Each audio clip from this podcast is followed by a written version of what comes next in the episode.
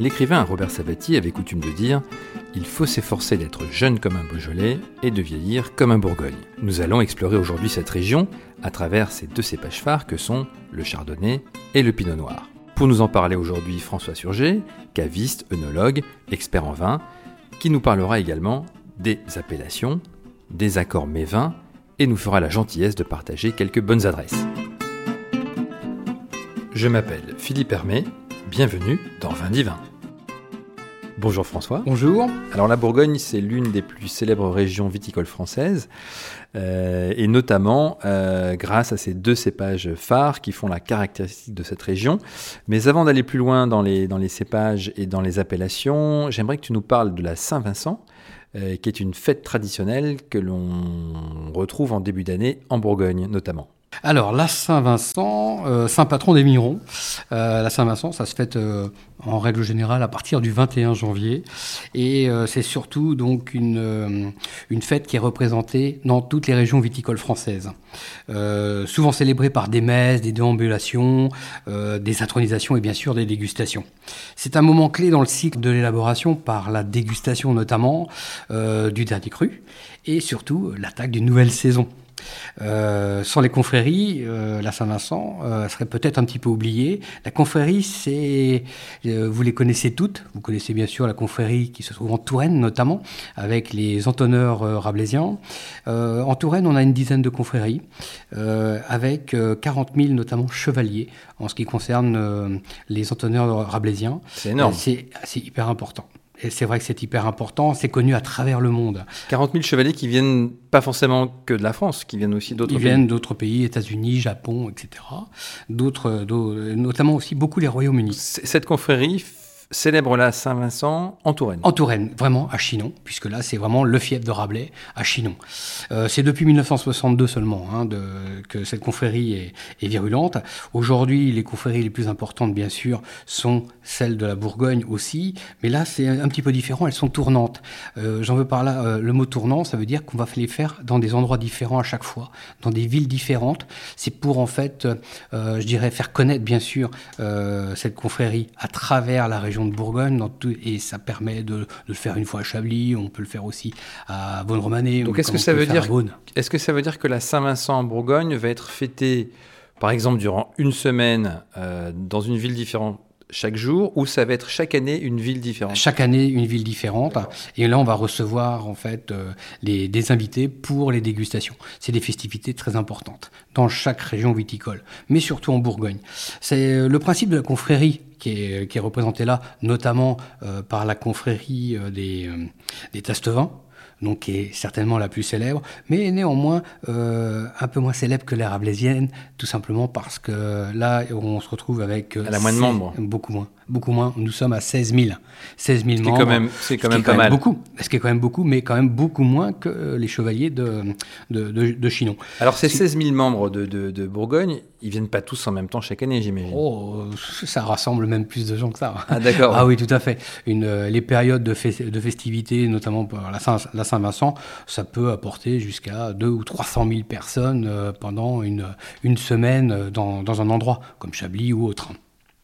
Mais il faut d'abord savoir comment le principe de la confrérie. La confrérie, c'est, ça existait déjà euh, bien avant le Moyen Âge. C'était, des rassemblements un petit peu clandestins qui se faisaient dans les, dans, dans les auberges, euh, souvent après quelques verres et quelques bolets, bien sûr, ça va de soi. Euh, mais ça a été aboli complètement en 1789 lors de la Révolution. Et c'est seulement il y a une centaine d'années, on a recommencé à avoir ces confréries. C'est, c'est pas si vieux que ça. Notamment si vous prenez la, euh, confrérie de Bourgogne, euh, des Tastevins, elle, elle existe depuis 1934. Elle a été fondée le 16 novembre 1934 et son siège est à Clos-Vougeot. Le, château de ah oui. Clos-Vougeot, tout le monde connaît bien sûr, ça va de soi. Le président actuel étant, je crois, euh, Vincent Barbier. Alors son histoire, elle, elle commence dans les années 29, 33, 34, avec notamment des super millésimes. C'est des super années. Il y avait du volume, il y avait de la quantité, il y avait, il y avait vraiment de très très belle qualité de vin. Mais par contre, on est en, plein, on est en pleine crise. Et là, euh, je, crois que la Bourgogne, euh, bah, elle est en crise aussi. Et ce qui fait que euh, en 1934, dans, il y a deux personnes, notamment, qui vont mener une espèce de grande troupe avec des noms très célèbres, comme Févelet, par exemple, Georges, Georges Févelet, Rodier, de son prénom Camille, qui fait un rassemblement et qui fait en petite communauté dans un, dans un caveau qui s'appelle le caveau de Nuiton. J'ai une petite surprise à la fin pour ça, justement, à Nuiton. C'est à Nuit Saint-Georges. Et c'est là où, en fait, on a on est parti sur cette fameuse confrérie. Et cette confrérie, aujourd'hui, elle, elle, porte le nom de Tastevin. Tastevin. Test vin qui veut dire euh, goûter le vin. Voilà, tout à fait. Alors, qui s'occupe du test vinage Bien sûr, ce sont les gens euh, du milieu. C'est les vignerons, les œnologues, les sommeliers, euh, même les, les, les, propriétaires, qui vont, eux, déguster les vins et vont les marquer d'un sceau. Et ce sceau est noté par le test vinage. C'est pour ça que l'association s'appelle le test vin. Et ça, ça se fait depuis 1950. Et donc, pour faire partie de cette confrérie, il faut être, bien entendu, invité, adoubé par la communauté. Tout à fait bien sûr, on peut y aller que par parrainage. Euh, ces parrainages se font, euh, bien sûr, entre, euh, entre amis, entre amis, mais souvent aussi pour les affaires. souvent pour les affaires, mais aussi des gens célèbres. Gérard Depardieu, que, que je salue au passage, que j'aime beaucoup d'ailleurs, on se connaît bien. Et plus récemment, Albert de Monaco, qui, qui adhère donc à, à cette confrérie. Donc j'en suis vraiment ravi. D'accord, donc en fait, grand succès des confréries. Euh, qui se manifeste euh, plus ou moins bruyamment donc pendant la, Saint-Vincent. On va revenir à, la Bourgogne, euh, à la région Bourgogne, qui a une particularité, c'est de travailler dans sa grande majorité deux cépages, le pinot noir pour les rouges et le chardonnay pour les blancs. Et donc tu vas nous parler d'abord du chardonnay. Oui, tout à fait. Alors donc le chardonnay, pour, avant de parler, je dirais, du chardonnay dans, ce qu'il apporte dans ses vins, il faut parler un petit peu bah, pourquoi le chardonnay en Bourgogne donne toutes ces subtilités qu'il ne donnera pas ailleurs. C'est vrai. Alors d'abord par son sous-sol. Il faut quand même savoir que c'est un sous-sol qui s'est formé entre 150 et 180 ans, 180 euh, millions d'années, pardon. Euh, donc euh, avant notre ère, ce qui fait qu'on se retrouve avec un sol qui est composé principalement de marne et de calcaire, marine du Jurassique. Ce qui fait que c'est un calcaire relativement dur, mais facile et maniable. Euh, c'est dans ce calcaire que les racines du chardonnay vont trouver en fait euh, euh, la finesse, la richesse, la minéralité, qui est caractéristique bien sûr, qui caractérise, pardon. Et si on devait schématiser, les côtes bourguignonnes sont sur la hauteur, donc les bords de plateau, assez squelettiques en calcaire. En revanche, juste après, vous avez le versant. C'est là où on va trouver du calcaire superficielle, mais qui va permettre une érosion. Ça veut dire donner des éboulis avec des piémonts, avec un sol euh, brun, calcaire, et c'est de là où va sortir les meilleurs crus. En règle générale, ça se trouve entre 200 et 500 mètres d'altitude. Euh, situation unique, ces climats, pour l'expression du terroir bien sûr, c'est aussi euh, marqué par 100 appellations d'origine contrôlées en Bourgogne. 33 appellations Grand Cru, 44 appellations de village et de premier cru, 23 appellations régionales. Là, on parle juste des blancs, là. Là, on parle seulement des blancs. là, on, est sur les blancs. Là, on est sur euh, la, région, de, la région de Bourgogne. 61% de blancs pour 30% de rouge à peu près. Bon, il y a 1% de rosé en Bourgogne, il faut le savoir, qui donne des rosés assez puissants. Très intéressant parce que ce sont des rosés qu'on peut servir facilement avec des viandes rouges, notamment l'été, plutôt qu'un rosé euh, assez aromatique. Là, on a un rosé terroir, on a un rosé vineux. Et le euh, reste? Et le reste, c'est 8%, bah, bien sûr, pour le crément de Bourgogne, qui est de plus en plus célèbre et qui fonctionne très très bien. Donc les blancs très majoritaires dans, dans, la région. Tout à fait. C'est un cépage qui est dominant bien sûr en Bourgogne comme je vous le disais. Il, euh, il démarre bien sûr de la région de Chablis jusqu'à Mâcon. On en retrouve un petit peu dans le Beaujolais, notamment avec euh, beaucoup de campagnes d'arrachage pour aujourd'hui avoir des, euh, des, vignes euh, fortement, fortement axées sur le, sur le chardonnay. Et c'est vrai que le chardonnay, même dans la partie beaujolaise, qui fait partie intégrante de la Bourgogne, donne des choses tout à fait sympathiques. Alors juste sur, juste sur le Chablis, souvent en fait, pour ceux qui connaissent pas très très bien la région, on a quand même différentes appellations dans le Chablis, il y a le petit Chablis, le Chablis, le Chablis premier cru. Euh, donc, est-ce que tu peux nous, en dire deux mots? Bah, Là, c'est une, euh, c'est une situation géographique euh, par rapport à l'appellation. Plus vous allez vous rapprocher de l'appellation Chablis, plus vous aurez bien sûr ce, cette appellation. Et, il est clair que plus vous êtes situé sur un climat, et plus vous aurez une belle appellation de premier cru ou de grand cru. de grand cru. Hein, le grand cru, un grand cru célèbre qui me fait, qui me fait toujours sourire un petit peu, c'est les fameuses grenouilles. grenouilles. Hein, ça me fait toujours sourire. Alors en revanche, par contre, ce que je peux faire, c'est vous parler des arômes du chardonnay. Les arômes du chardonnay, qui donne en fait dans, dans cette région. Euh, D'abord par sa, robe, la couleur, ça va donner de l'or blanc jusqu'à l'or jaune ambré. On peut aller jusque là.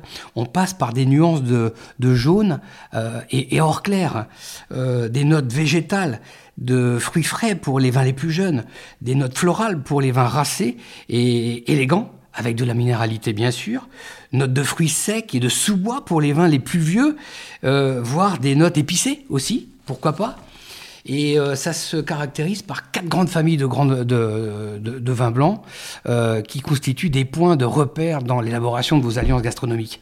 Mhm. Et je me suis permis un petit schéma. Très bien. Vous voyez, par exemple, si je vous dis vin vif, léger et fruité pour l'apéritif. En Bourgogne, je vais aller sur un macon, un bouzeron. Un vin souple, dense, floral. Je vais aller sur des coquillages, des langoustes, tourteaux, des gougères sans les oublier bien sûr, ça va de soi, eh bien l'accompagner avec un mercuret blanc ou un pouilly fuissé. Les, un vin un peu plus riche, gras, long, complexe. Là, j'aurais un poisson en croûte de sel, un feuilleté aux morilles, des escargots, des viandes blanches tout à fait, même bien cuisinées, avec un meursault, un chassagne montrachet, un ça, puligny montrachet. Ça, ça fait rêver. Ça fait rêver, c'est des noms qui font rêver. Mais mieux encore, je peux même vous finir le repas parce que je vais, je vais mettre un vin frais et fruité, élégant avec quelques bulles. Donc, ce sera le crément de Bourgogne avec une glace au nougat aux fruits frais. Voilà, donc là je pense que cette partie euh, de, de, la Bourgogne avec les, les vins blancs. J'en ai fait un petit peu le tour. Évidemment, je pourrais aller beaucoup plus loin dans les, euh, dans les appellations. Dans les appellations. Et bien sûr, je pourrais passer des heures à vous parler de rien que d'un morceau, par exemple, avec son ampleur, ce côté gras qu'on aime à retrouver dans un vieux morceau. Je pourrais vous parler de ça pendant des heures. Mais bon, il faut savoir s'arrêter à un moment où, parce que là, sinon, ça va, ça va aller un petit peu trop loin. Alors justement, dans, dans, dans les blancs et, et l'appellation Bourgogne. Est-ce que tu aurais des, un domaine en particulier que tu pourrais nous conseiller ou que tu apprécies euh, vraiment plus que les autres ou que tu as découvert euh, récemment? Alors, durant euh, toutes mes années de recherche de, vin, il est clair que je suis tombé sur quelques pépites, évidemment, ça va de soi. un domaine que j'aime beaucoup, par exemple, en ce qui concerne les blancs, ce serait le pouilly fuissé de, de la maison Vésigo. J'ai connu les parents, je travaille maintenant aussi avec les enfants. Je trouve ça vraiment, je trouve cette euh, cette maison tout à fait exceptionnelle. Elle fait un pouilly fuissé euh, en vieille vigne qui est remarquable. Très minéral le pouilly fuissé. Oui, bien sûr, tout à fait. Je vois que vous, connaissez un petit peu quand même. Et j'aime beaucoup aussi le pouilly fuissé. Ils produisent aussi euh, des macons de très très grande qualité aussi. De, des, ah, ils ont un macon charnais qui est qui est très agréable et un macon fuissé aussi qui est qui qui est pas qui est pas innocent. Et puis j'aurai un autre domaine à vous proposer, mais là un petit peu plus euh, sur les mercurets blancs, notamment le domaine Juillot. J'aime beaucoup ce vin. Il est riche, plein, et euh, même tout seul en apéritif, ce vin, il est, euh, c'est un délice. Il, il se suffit à lui-même. Voilà. Et j'aurai une petite adresse tout à l'heure, je vous ai parlé de que les confréries euh, se réunissaient dans, dans un caveau. Ils ont, en tout cas, euh, euh, Monsieur Févelet et, et, et son, son acolyte se rassemblaient dans un caveau qui s'appelait le Nuiton. Eh bien, le caveau Nuiton existe toujours. Il est au 16, 16 euh, rue euh, Fagon, à Nuit-Saint-Georges. Je vous conseille de y aller. Ils font un coq au vin exceptionnel. Ils avaient une entrecôte aussi fabuleuse. Bon, bah, superbe. Merci euh, François pour ces, conseils. Et on va terminer cette, émission sur le, blanc. et sur le chardonnay en te posant une petite question assez simple, enfin probablement simple pour toi. Euh, si, on regarde en fait la région des, Blancs et les sous-régions, donc Chablisien, Grand Auxerrois, Côte de Beaune, Côte Chalonnaise, Mâconnais, etc., quelle est euh, celle qui euh, génère le plus de chiffre d'affaires selon toi? Euh, je pense que ce serait euh, dans le secteur sud de Beaune, avec euh, tout ce qui est Grand Cru, notamment avec les Chassagnes, les Puligny, les Meursault. Alors, c'est vrai, mais là, je parlais plutôt en, région, en fait, en sous-région, pas forcément par domaine. entre Chablisien, je vais, t'aider un tout petit peu. Entre bah, c'est les Chablis alors. Voilà. c'est les Chablis. Parce que entre les côtes de Beaune et les côtes de Nuit, les côtes de Nuit en font vraiment très très peu. Les côtes de Beaune, donc je les ai citées tout à l'heure. Et puis bien sûr, au niveau quantitatif et au niveau volume, je pense que c'est bien sûr la région de Chablis. Voilà, absolument. Mais par contre, la deuxième région qui vient juste derrière, et moi ça m'a beaucoup étonné, c'est euh, le Bourgogne et les La ligotée. Eh ben, la ligotée, tout simplement parce que c'est un ancien cépage. C'est le cépage qu'on utilisait dans cette région fort longtemps. Ça donne des vins vifs, assez secs, qu'on peut servir en apéritif. Et puis, c'est surtout des vins qu'on euh, qu'on mélangeait avec de la, la fameuse crème de cassis de Dijon pour y faire euh, tout simplement des kirs. Voilà. Et euh, c'est vrai que la ligotée demande, je pense que c'est à redécouvrir en effet. Alors, les chiffres que je viens de te donner, hein, euh, c'est important de le préciser, c'est effectivement pas des chiffres euh, forcément de vente euh, multicanal, c'est des chiffres qui sont communiqués par la grande distribution, donc hypermarché, supermarché. Hein. C'est pour ça qu'on n'a pas les grandes appellations dont tu as parlé. Sinon, effectivement, euh, auprès des cavistes, c'est forcément les, grandes appellations qui sont numéro un. Exactement, tout à fait. Merci François, on se retrouve très vite pour un quatrième épisode de Vin Divin. Merci d'avoir pris le temps de nous écouter, je vous rappelle que vous pouvez retrouver cet épisode sur toutes les plateformes de podcast et nous faire part de vos commentaires. Si vous avez apprécié ce contenu, n'hésitez pas à le partager autour de vous et à le créditer de 5 étoiles. La semaine prochaine, nous resterons en Bourgogne où il sera question cette fois-ci de Pinot Noir, mais également des différents climats et terroirs de cette belle région, des hospices de Beaune, des Trois Glorieuses, et François nous partagera quelques bonnes adresses. D'ici là, portez-vous bien.